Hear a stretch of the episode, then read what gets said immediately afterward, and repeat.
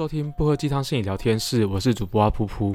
那原则上，我在上了这一集之后的这个礼拜五，就也就是十月二十二号，那没意外的话，应该就是心理师考试，还有社工师考试啊，各种那个时间点的专场考试的放榜时间。结果一定是几家欢乐几家愁啦。说句实在话，我自己是考了两次，我自认为是会考试的人，我考了两次，然后呃，基本上就是在考试的过程里面。那考试里面选择题跟非选择题大概就是各占五十。那换句话说，就是就算你选择题拿满分，这件事情是不可，就是原章这件事情不太可能啦。我至至少身边还没有听过有人就是每科选择题都拿满分，因为范围真的有点广。那有另外百分之五十的生杀大权就是掌握在呃，就是主考主考官的手上。那如果说你去看每年的就是录取率啊、录取人数来看的话，虽然最后结果是标准参照啦，就是六十分过了就过了。如果你听不懂标准参照的话，我建议你统计学重修吼这一块。虽然好像考试不会考，可是就是学过的东西不要忘掉。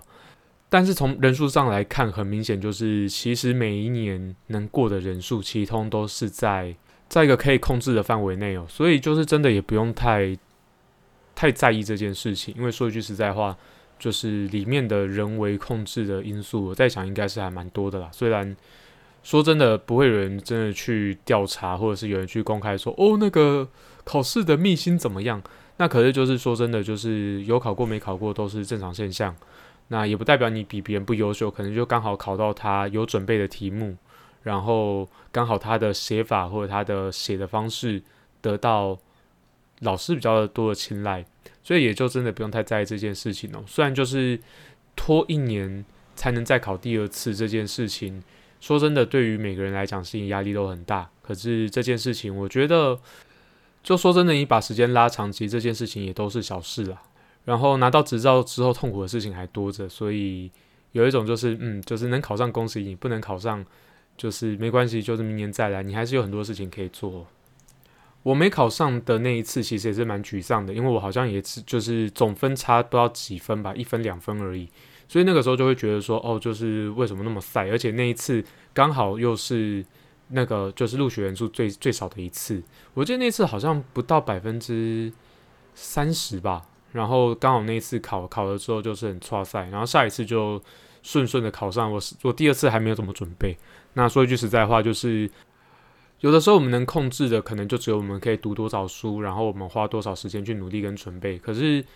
就真的以考试这件事情来讲，有太多的变相是我们无法控制，甚至无法得知它是怎么被操作的。所以这件事情，我觉得就哎，就是人之常情啦。不过就也祝福大家能够顺利考上，然后脱离苦海，赶快上岸。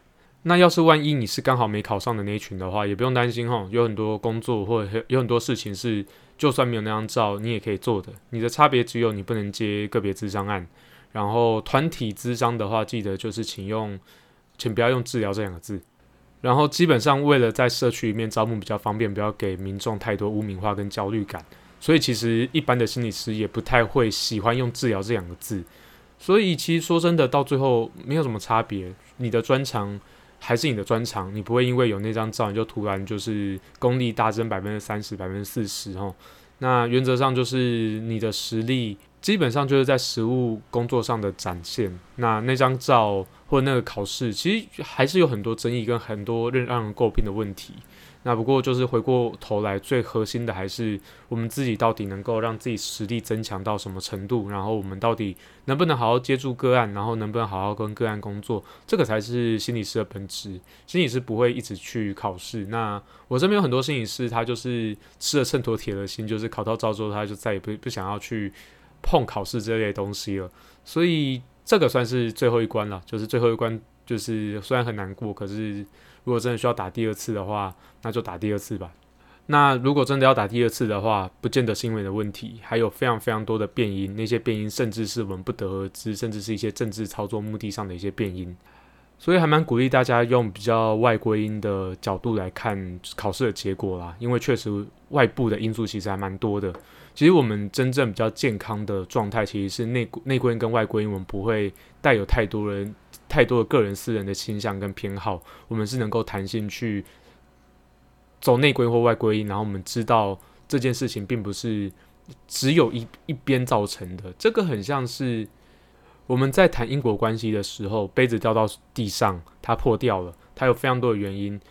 我们可能会很常怪自己说：“哦，是我们杯子没拿好，所以它掉了。”可是它背后还有很多东西。第一个，如果不是地吸引力的话，它根本不会掉到地上。然后第二个，如果说它没有做的那么易碎，或者是它撞击角度没有那么刚好的话，它可能也不会破。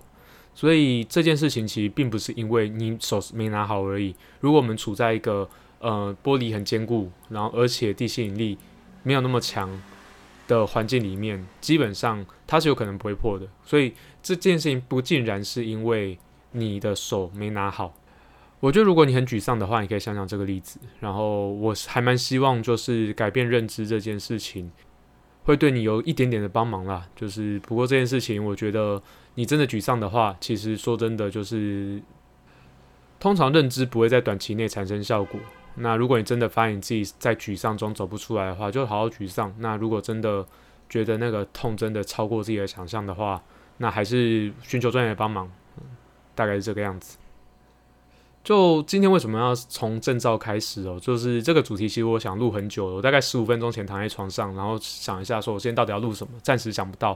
本来是想录家族治疗，可是我觉得家族治疗那一块，我可能还要再花点时间准备。所以十五分钟想了一下，说：“诶，最近有什么事情？诶，最近要放榜了。哦最近要放榜的话，好像有些东西可以来聊聊。就是对他，就是让我想了那么久，大概十五分钟左右，想史上想的最久的一集。那既然大家都已经拿到证照了，那接下来就是。讨论到一件最重要的事情，就是拿到证照，然后呢，我们的工作不会是因为拿到证照之后我们就结束了，拿到证照才只是一个开始而已。我很常用猎人作为就是拿到心理师证照的比喻，基本上拿到猎人执照之后才会是修炼念啊，然后开始工作的开始。那拿到任何执照也是，我们不会拿到这张证照之后，我们从此之后就不需要再工作，人生从此一切一帆风顺，然后再也不需要担心什么问题。那我觉得就是拿到心理师执照，它就是一个门槛。然后拿到这张执照之后，原则上就是你开可以开始去做心理师的工作，或是社工师的工作。反正你拿到什么照，你就可以做什么工作啊。现在讲是这样。那证照的目的，也就是检核你目前有没有法定的资格可以从事这一类的业务。它的功能也就就仅止于此。可是很多很多事情还就是还是修行在个人了。就举例来讲好了，就是。呃，拿到执照，有人就可以强大的跟西索一样，然后有些人拿到证照，他可能就是去念医学院了，所以他严格来讲没有变得多强。然后或者是呃，他没有拿到执照，就很像是那个就是幻影旅团的所有成员一样，他没有拿到执照，可是他爆干强的这件事情也是有的。所以当我们拿到执照之后，我们要开始做什么事情，这件事情才是重点。那跟大家先聊聊我自己在。嗯，就是社服圈，然后我自己跟学校或医院的一些心理师有一些接触，跟大家分享一下，我觉得现在我们在就是助人工作者产业里面的一些现况，这是我个人观察。那当然就是个人观察，不是为了要去卸责，而是这是我看到的。我只有两只眼睛，我能贴近的现实其实是有限的。那所以就以下可能会有很多跟你观察到有出入，如果是比较好的。那恭喜你，现在过得应该蛮幸福的，可能没有我所说的那么黑暗。那如果说你过得比较糟的话，我只能说你赶快逃吧。就是这个世界上还有相对来讲可能不见得能够活得开心，可至少活得像人的一个地方哦。然后会特别录这一集的原因，其实我自己观察到很多的心理师或很多的就是助人工作者前辈，很常会去讲就学这一段，可是进入职场这一段，就是有点像是一个黑盒子，好像。打开来是一件比较不容易的事情，然后其实这个东西也造成了很多的落差啦。就举个例子来讲好了，最近在我们办公室有很一直很常在聊一个实习生的话题，就是我们实习心理师在全职阶段的时候，其实过得其实是史上无敌糟哦。这件事情我之前在就是粉砖里面也有聊过这件事，就是第一个没有钱整整一年，然后有的机构甚至还要花钱，然后又在那个金字塔最底层。然后在饱受压迫，然后饱受压力的状况下度过整整一年，然后大部分的新手心理师或者实习心理师都觉得这个东西超不合理的，就是以后一定要倡议去谈这件事情。可是，一旦进了机构，开始变成老屁股的时候，其实说真的，就是这个倡议的声音就没有了。第一点当然是这件事情离我很远，跟我已经没有什么直接利害关系的那个动机就会变弱。那我觉得这是人之常情啦。然后第二点其实就是跟我们今天要聊的东西有关。那以上个人的所有的说法，哈，都都通都算是我个人梦到的啦。如果有雷同的话，那就真的纯属雷同。那就是知道的不要讲，不知道的不要问。这个东西我还蛮鼓励大家，就是自己个人在职场上面多多观察。然后新进的伙伴，如果说能够观察到的话，就是祝你一路平安，一路顺心，吼。感觉这一集很适合来录一个，就是不自杀声明之类的。不过不自杀声明这件事情应该会是下一集啦。最近台大不自杀声明那件事情闹闹得沸沸扬扬的，我对那件事情也蛮有意见的。那件事情不会是第一起，也不会是唯一一起哦。我觉得这个东西还是涉及到整个心理圈的结构问题。那基本上近几周，林人体心理师有去。做一个非正式的调查，就是想要跟后进讲什么话。我觉得有一句话写的非常好哈。为什么那句话我觉得写的非常？因为那句话是我写的，就是如果你不是要革命或改革的话，建议你不要进来。那这个圈子基本上有很多很多的鬼故事啦。就是如果说你有兴趣的话，心理人的宵夜摊去看一下。那我觉得任何圈子都会有鬼故事，只要是人的地方就有江湖，只要有人的地方就会有政治。不是因为心理学特别糟，而是。任何圈子都有，可是相较之下，因为我们身处其中，我们知道那个问题在哪里，我们知道鬼故事去哪里听，可以怎么听到。然后基本上我们又是一个对压迫这件事情会特别敏感，因为我们训练本身就是在去去除压迫，然后找到个人力量，所以这件事情当然会被不断的强调，然后被要求不断的对话。这个其实是跟我们这跟读心理学的人的特质，跟我们这个圈子的特质，其实是还蛮有关联的。那我会想要跟大家聊几个特别，我觉得特别有感的现象啦。我觉得这个东西也就给大家听听看，参考参考。那我觉得第一点就是，很多人其实对于这个专业有很多不切实际的想象。就举个例子来讲好了，就是我自己在实习阶段就有一个学生说：“诶，我们当心理师的人的工作怎么样啊？前景怎么样啊？然后他是不是可以去考考看啊？”那可是，在细问说他为什么想做这个工作的原因，是因为他觉得做这个工作看起来很高尚，看起来可以帮助到很多人。我觉得这件事情蛮好的。然后他看起来可以就是得到很多关注。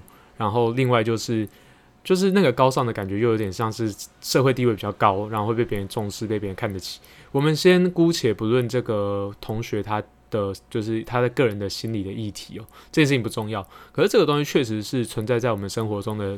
期待跟框架里面，我现在其实就是在社工单位工作，然后我做的事情当然有很大一块就是跟社工的权责是重叠的。我我可能也会去追踪个案，我可能也会打电话跟个案就是讨论一些他现在目前的状况，可能也被客也会陪个案开庭啊。那这件事情其实就是在跟网络联系的时候，就会很自然而然的。很自然而然的被当成社工，就是他可能就很下意识的，就是哎我你好，我姓郭，然后他就很自然而然就是说哦郭社工。那基于就是法规的关系，我是不能自称社工啦，我也很少自称社工，我确实不是，我没有社工的资格。那可是就是我可能会试着跟他澄清说哦不是社工，我是心理师。可是就是你会看到会有一些人他会因为。听到哦，你是心理师，他对你的态度一百八十度的转变。他从原本说哦，你是侠刚哦，或者是更更机车一点，社工人可能会听到会生气的，就是哦，你是自工嘛，哦，嗯，工下贼之类的那个 之类一些很欠干的言语哦。那可是说真的，就是就是当我说哎，我是心理师的时候，我其实最后。会得到说哦你好你好你是老师哦哦不好意思不好意思刚刚失敬这样子，可是说真的我我我工作的内容跟本质上我不会因为名称调换我就有什么区别。那这个东西不是只有在个案身上会看到，我们在自己网络单位里面，在我们不同专业里面也会有差别。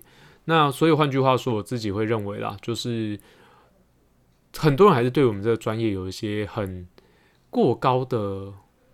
期待，甚至是很多人是因为这个过高的期待，所以才来考这个证照，就觉得说，诶，考上之后可能就坐有名车啊，坐有豪宅啊，然后月入百万啊之类的。然后这件事情不可能哦，什么时薪一千六，基本上那个时薪一千六叫做谈一个小时一千六，那你就试试看，你一个你你你你一个月谈八个个案看看，你时时薪不可能到八小时啊。就算你真的那么猛，有办法一天接到八个个案，我自己也会担心你，或者是你身边也会担心你，你会不会过劳？第二个是你会不会？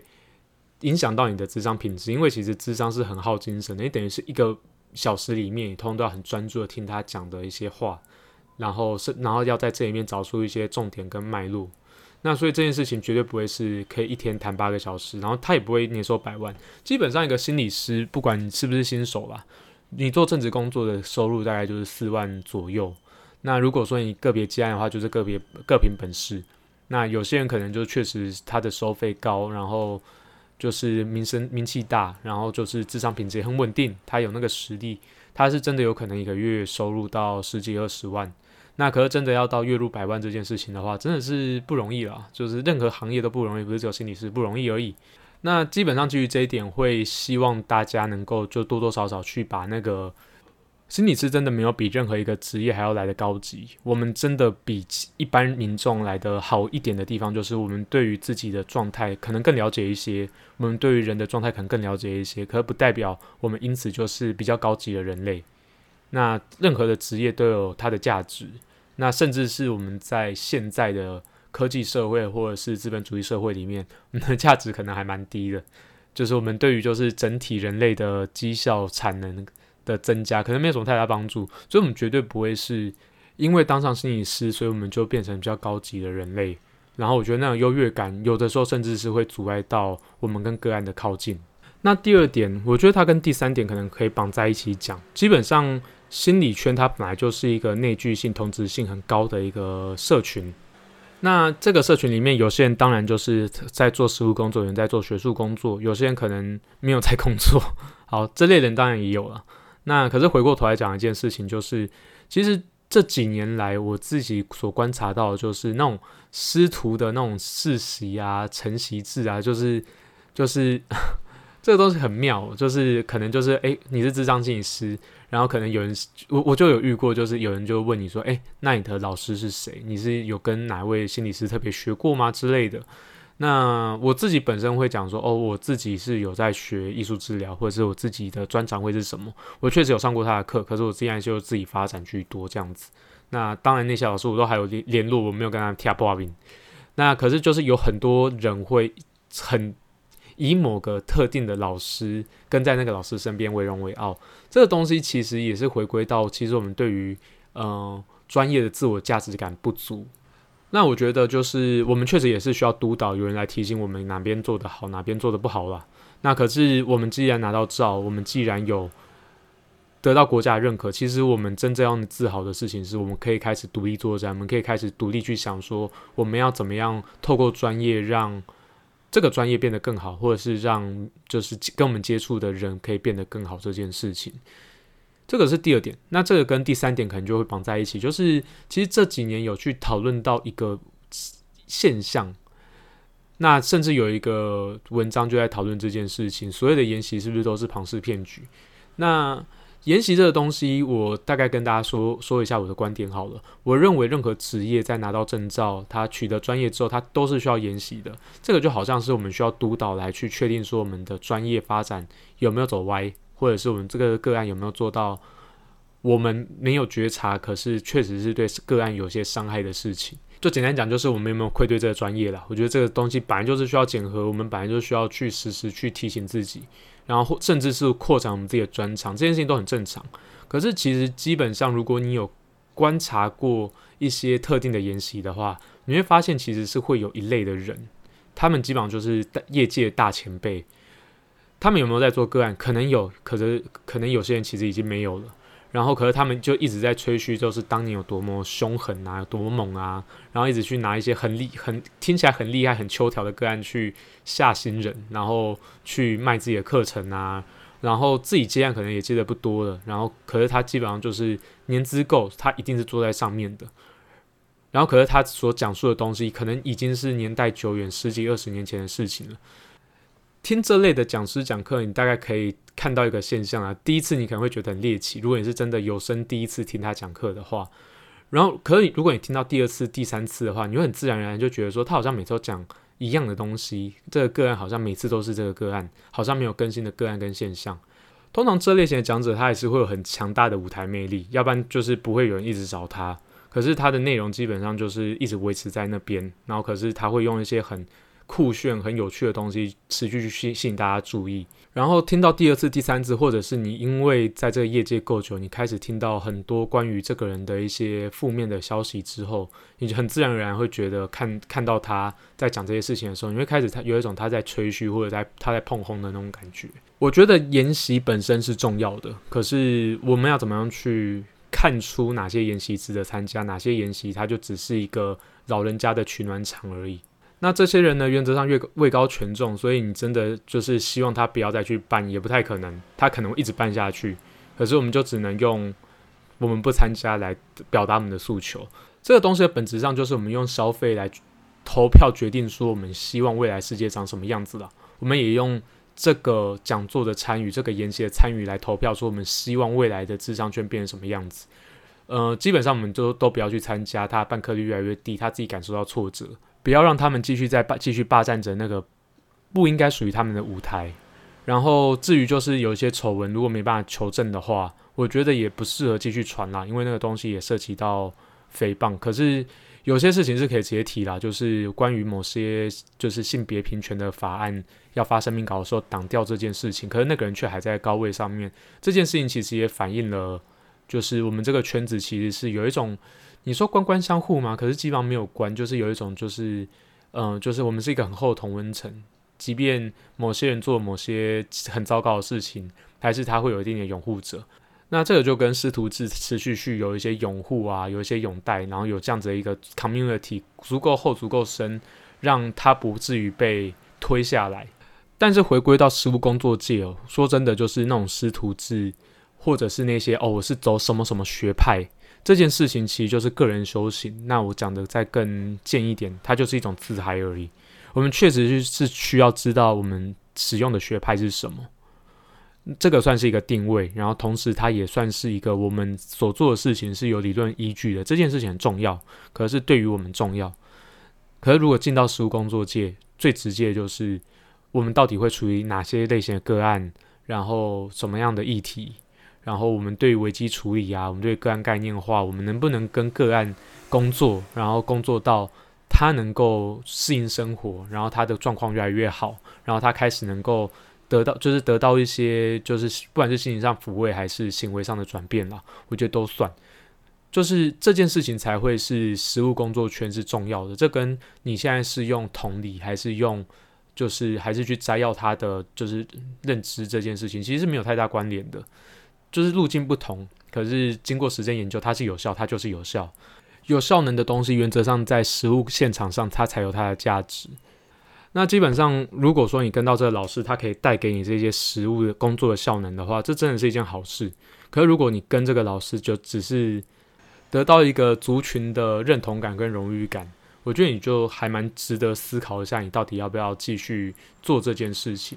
其实就这这种歪风，其实看的很多啊，就是。就是一出来就说，哎，你跟的老师是哪一位？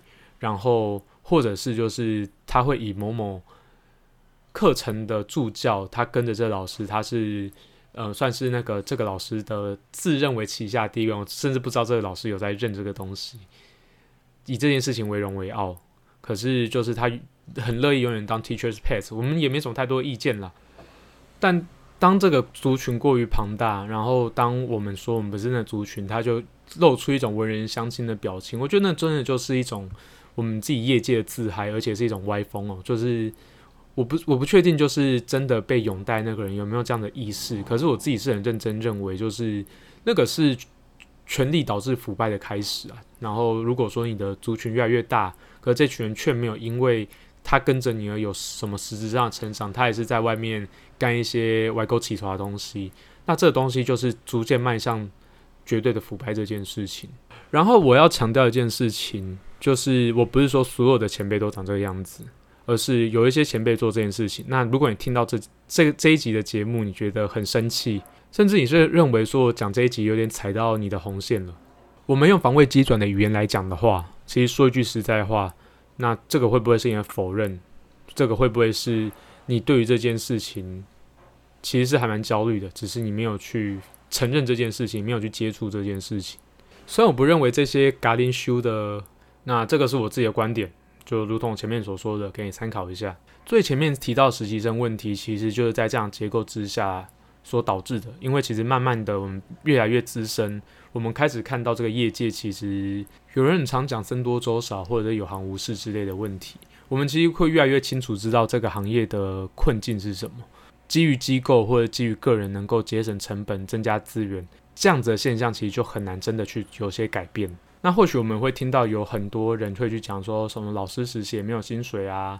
然后律师实习有薪水是因为考到招之后才去实习啊，社工实习也没有薪水啊之类的话，那这个东西他对他陈述一个事实，可是不代表说他们没有薪水是合理的，我们没有薪水是合理的，而是回过头来讲一件事情是这个东西很可能它是一种合理化。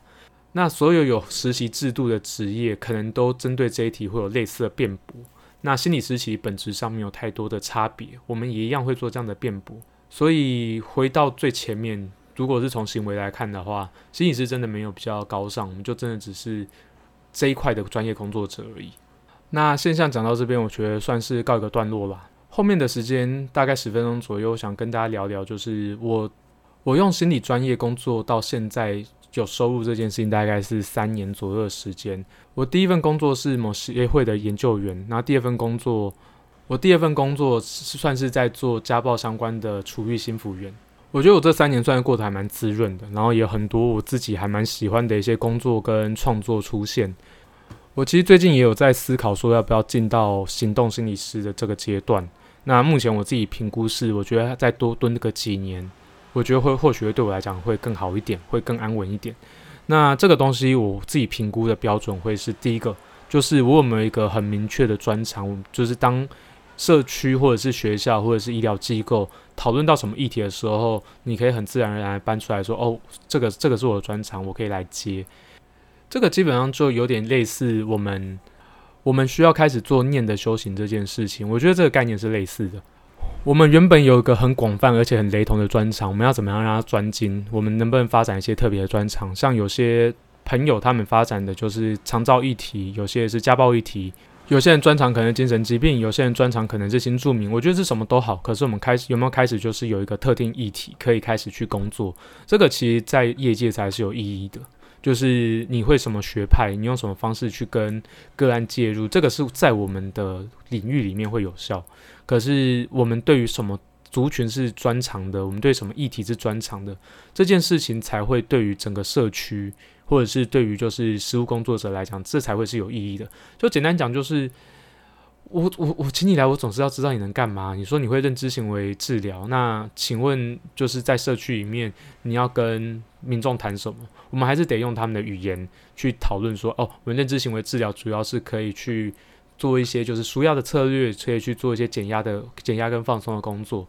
你这样子才有办法去社区里面去谈说，我们接下来。可以去找哪一类型的个案，找什么族群，要不然的话，我们就说我们会撒 T，我们会家族治疗，我们会呃认知型，我们会完形。我们知道这件事情对我们很重要，可是对于社区来讲，他们听不懂这是什么，然后他们也不会从你讲的这个东西中间得到说，我可以从跟你的交流、跟你的互动过程中得到些什么。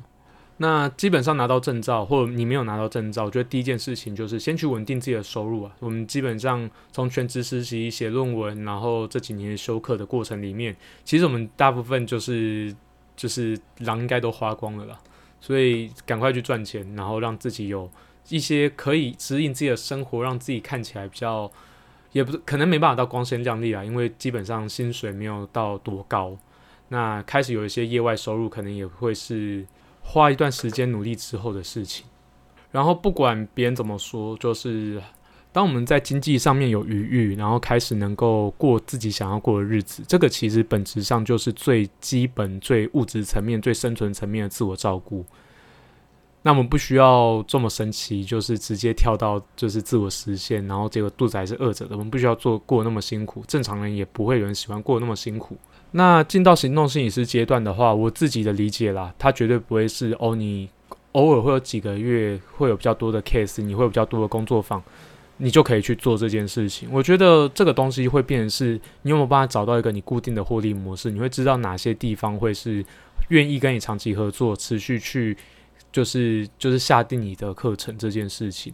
那如果这个固定模式、这个收益模式没有出来的话，我觉得进到行动心理师的这个阶段，其实是都是有点贸然啊，它会有很多的风险。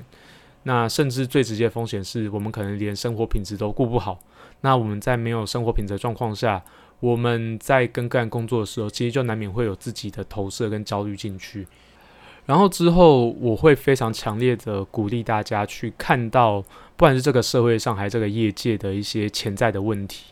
那这些潜在的问题里面，其实会有更多是我们可以去寻求突破、寻求尝试跟寻求创创新的东西。那这一块它才会是更有意义、更有价值的。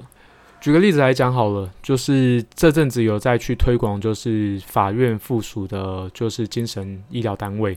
那这个东西基本上，它背后潜在议题就是，其实，在刑法十九之二条之后，有些人可能因为精神疾病获判无罪，可是他会要求要强制治疗，可是在他的环境里面，其实很难强制治疗，他甚至是没有病逝感，知道他需要去治疗的。所以，有如果有法院附属的精神医疗单位的话，相对来讲能够帮这些忙。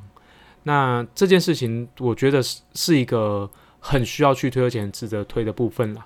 可是回过头来讲一件事情，就是我们不是无时无刻都有就是那么关注精神医疗的的政府官员或立法委员哦。所以回回过头来一件事情是，我们这几年其实整个科技业、整个市场都在谈去中心化这件事情。像比特币本身也是一个去中心化的概念而来的。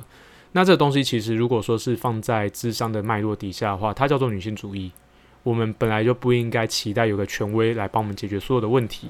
而是我们需要去思考说，我们怎么从普罗大众里面去找到资源，去自己尝试去解决这个问题。我们不希望透过就是持续的解决问题而造成这个权威越来越强大，然后民众越来越弱势，一般民众越来越弱势这件事情。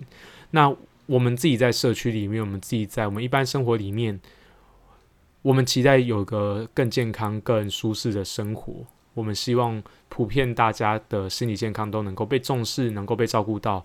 那在社区里面，我们用社区的资源到底能够做什么事情？我相信整个社会还会有更多类似的议题是值得我们去发掘，同时值得我们去工作跟改变的了。